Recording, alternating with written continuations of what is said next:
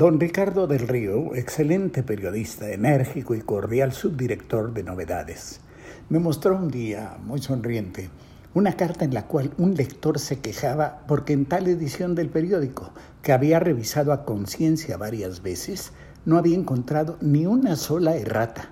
Era una queja, ni una errata. Y es que aunque parezca mentira, es sorprendente la cantidad de personas que gozan los errores sobre todo los ajenos. El cine es pródigo en ellos. Pongamos por caso el éxito del momento, el Guasón.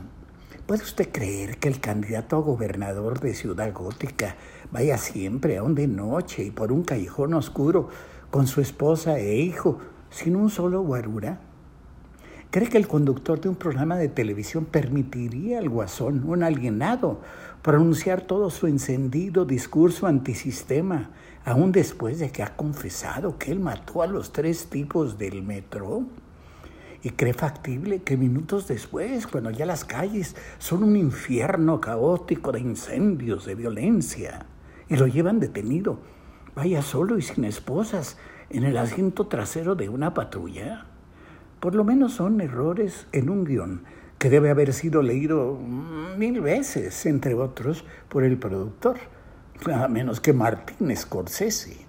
Errores, errores que saltan, pero que no siempre demeritan a una película. He leído, pero no he logrado comprobar, que en lo que el viento se llevó, algunos de los centenares o miles de extras contratados para la batalla de Atlanta tenían que cambiar de sitio casi al tiempo en que se movía la cámara por eso algunos muertos se mueven. También leí que en la carrera de cuadrigas de Ben Hur con Charlton Heston, uno de los romanos participantes lleva un reloj de pulsera. Lo que es un hecho es que en Gladiador, la cinta con Russell Crowe, se ve el cilindro de algún gas usado para volcar el carruaje en la carrera, dándole más realismo.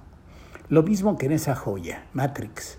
Al abrir una puerta en el pestillo metálico, se refleja en el camarógrafo y el director, igual que en los lentes de cristal negro de espejo de uno de los actores, que en la siguiente escena aparece ya con lentes opacos.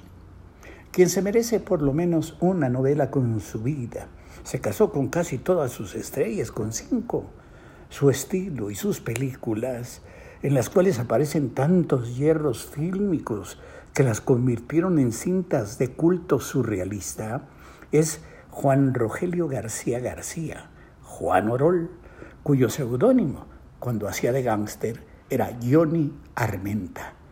En una de sus películas aparece una larga mesa en la que cenan diez o más gángsters en un lujoso restaurante con paredes de espejo. Entonces irrumpe el grupo rival de gángsters, haciendo hablar a las tartamudas, es decir, a las ametralladoras, para usar el lenguaje orolesco. Quienes cenaban caen sobre el mantel de la mesa acribillados, pero... ¿Pero por qué no se rompe ni un vidrio? Le pregunté o se le preguntó a Orol. Orol reflexionó un instante, solo un pestañeo, y contestó muy firme. La gente no va al cine a ver vidrios rotos.